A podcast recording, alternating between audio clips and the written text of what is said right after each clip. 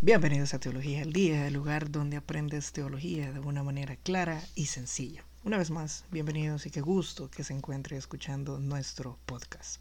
El día de ahora me gustaría tocar un tema el cual es sumamente importante y del cual tenemos que estar todos completamente claros, el arrebatamiento de la iglesia. En este podcast trataré de explicar de una manera muy sencilla el entender cuál es el arrebatamiento. ¿Cómo sabremos que habrá arrebatamiento? Algunas posiciones eh, sobre el arrebatamiento y lo más importante, que esa es la pregunta que muchos han hecho durante mucho tiempo, ¿cuándo será el arrebatamiento? Quédese con nosotros, por favor, para que pueda aprender sobre este importante tema. Iniciamos con la primera pregunta. ¿Cómo sabremos que habrá arrebatamiento? El término rapto es una expresión de la palabra griega rapio, que significa arrebato, desaparición, y es que poco antes del fin del mundo, Cristo retornará en el aire y se llevará con él a todas las personas, vivas y muertas, que hayan confiado en Cristo como su Salvador. Pero ¿cómo sabemos que este arrebatamiento o rapto existirá?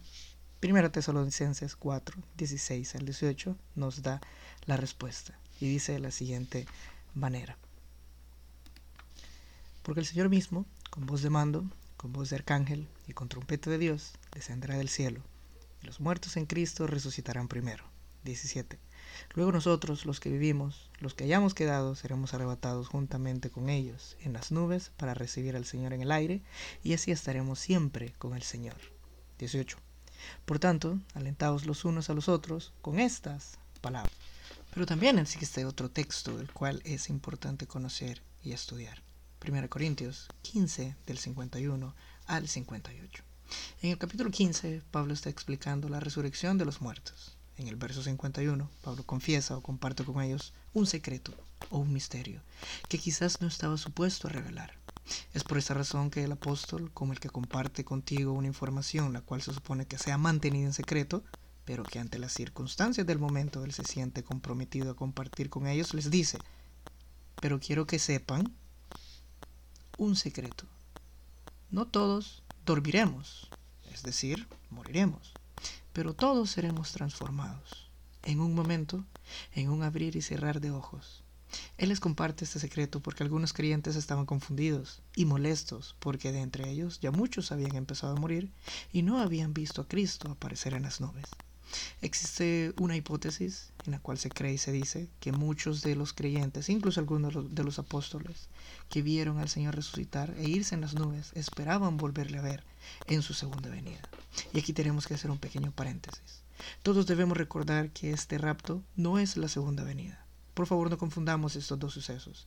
El rapto es el levantamiento de la iglesia previo al periodo de la tribulación que vendrá sobre aquellos que no aceptaron al Señor como su Salvador mientras que la segunda venida es cuando el Señor mismo venga en las nubes con todos sus ángeles y cristianos que hayan sido levantados en el rapto a luchar contra los ejércitos del mundo liderados por el anticristo en su intento final por hacer desaparecer a Israel y con ello a los judíos de la faz de la tierra. Es decir, en el rapto Él viene por su iglesia.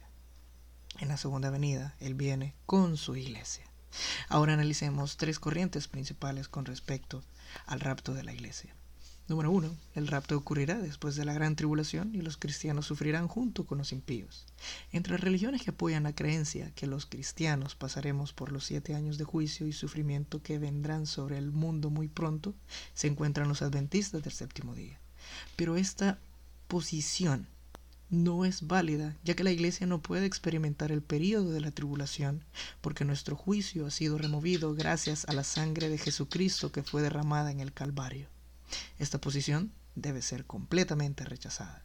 Los que creen que nosotros, los cristianos, pasaremos por la gran tribulación, se basan en Juan 16, 33, y me permito leerlo de la versión Reina Valera 1960, la cual dice de la siguiente manera, estas cosas os he hablado para que en mí tengáis paz, en el mundo tendréis aflicción, pero confiad, yo he vencido al mundo.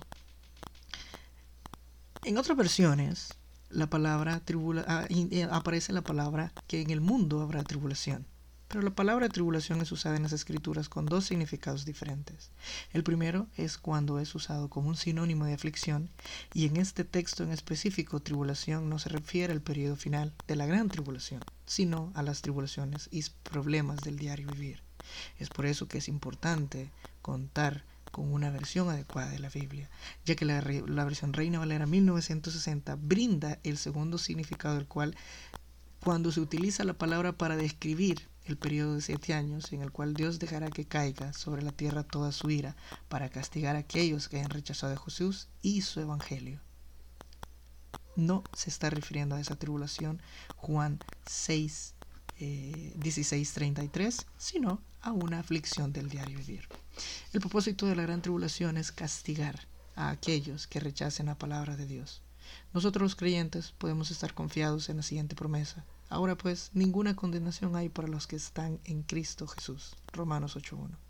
¿Crees tú que después de haber abandonado las cosas del mundo, quizás a muchos de tus amigos y hasta familiares que se oponían a tus creencias, después de haber dejado todo atrás para servirle a Jesús, Él te dejaría pasar por el periodo de tiempo que el Padre ha diseñado para castigar a los enemigos de Jesús, al anticristo y a los rebeldes? ¿Crees que es justo que todos paguemos por los platos rotos de los impíos, idólatras, eh, quizás personas que no andan en la línea correcta o que son mentirosos, chismosos, adúlteros, fornicarios, hechiceros o rencorosos? Claro que no. Posición número 2. No habrá ni rapto ni gran tribulación. Dentro de las religiones que creen y predican tal interpretación se encuentra la Iglesia Católica y los testigos de Jehová. Los católicos mantienen que todos iremos al cielo y que todos nos salvaremos. No importa si usted ha sido una persona como la Madre Teresa de Calcuta o si usted ha sido alguien quizás como Adolf Hitler. Siempre y cuando usted pertenezca a dicha religión, siempre y cuando usted asista a la iglesia una vez por semana, si usted hace el bien, obras de caridad u obras terrenales, usted tiene garantizada su salvación. Ellos creen que los que mueran en pecado todavía tendrán oportunidad de que sus pecados les sean purgados en ese famoso lugar que le conocen como el purgatorio. Sin embargo, 1 Corintios 6, 9 y 10 dice, no saben que los injustos no heredarán el reino de Dios. No se equivoquen, ni los fornicarios, ni los idólatras, ni los adúlteros, ni los afeminados, ni los que se echan con varones, ni los ladrones, ni los ávaros, ni los borrachos, ni los maldicientes, ni los estafadores heredarán el reino de Dios. Los católicos y los testigos de Jehová mantienen que el mundo nunca terminará que Dios es todo amor y que Él no sería capaz de destruir al hombre, su creación, con fuego ni cosa parecida. Pero ¿puede alguien decirme quién fue el que destruyó al mundo en los tiempos de Noé? ¿Puede alguien decirme quién fue que destruyó Sodoma y Gomorra con fuego caída del cielo? ¿Puede alguien decirme quién fue que permitió que su pueblo amado, es decir, los judíos, cayera en esclavitud y que por lo menos 12 millones de ellos perecieran a manos de los babilonios, árabes, alemanes, egipcios y romanos como castigo por su desobediencia e idolatría? ¿Puede alguno de los líderes de esas iglesias decirme quién fue que destruyó a Tiro? ¿Acaso las Biblias impresas para esas religiones no tienen información que la Biblia que yo tengo al frente mío en estos momentos no tiene? Posición número 3. El rapto ocurrirá antes de la gran tribulación.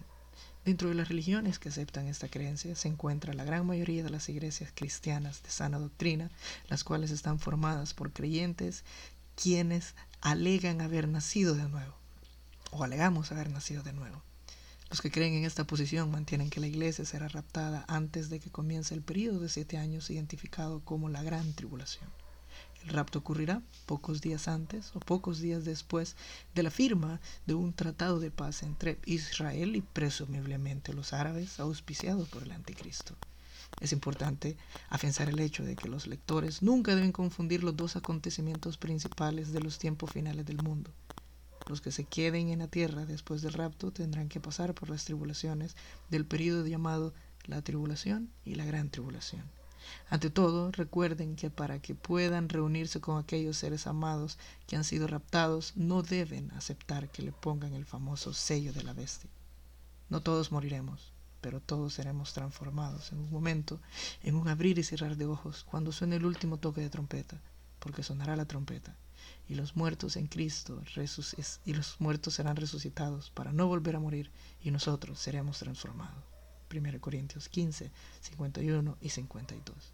Cuando estas cosas comiencen a suceder, anímense y levanten la cabeza, porque su redención se acerca. Lucas 21, 28. Ahora la pregunta final.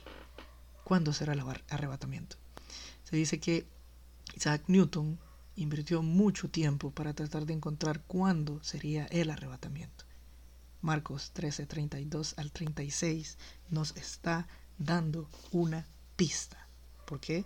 Ya que el libro de Marcos en este capítulo brinda detalles sobre la destrucción del templo y las señales del fin y nos dice cuándo será el arrebatamiento. Nadie sabe el día ni la hora, ni siquiera los ángeles del cielo. Pero hay otro verso que nos brinda información al respecto. Romanos 11:25. La famosa plenitud de los gentiles es el cumplimiento del propósito de Dios para esta era, es decir, cuando su cuerpo ya esté completo.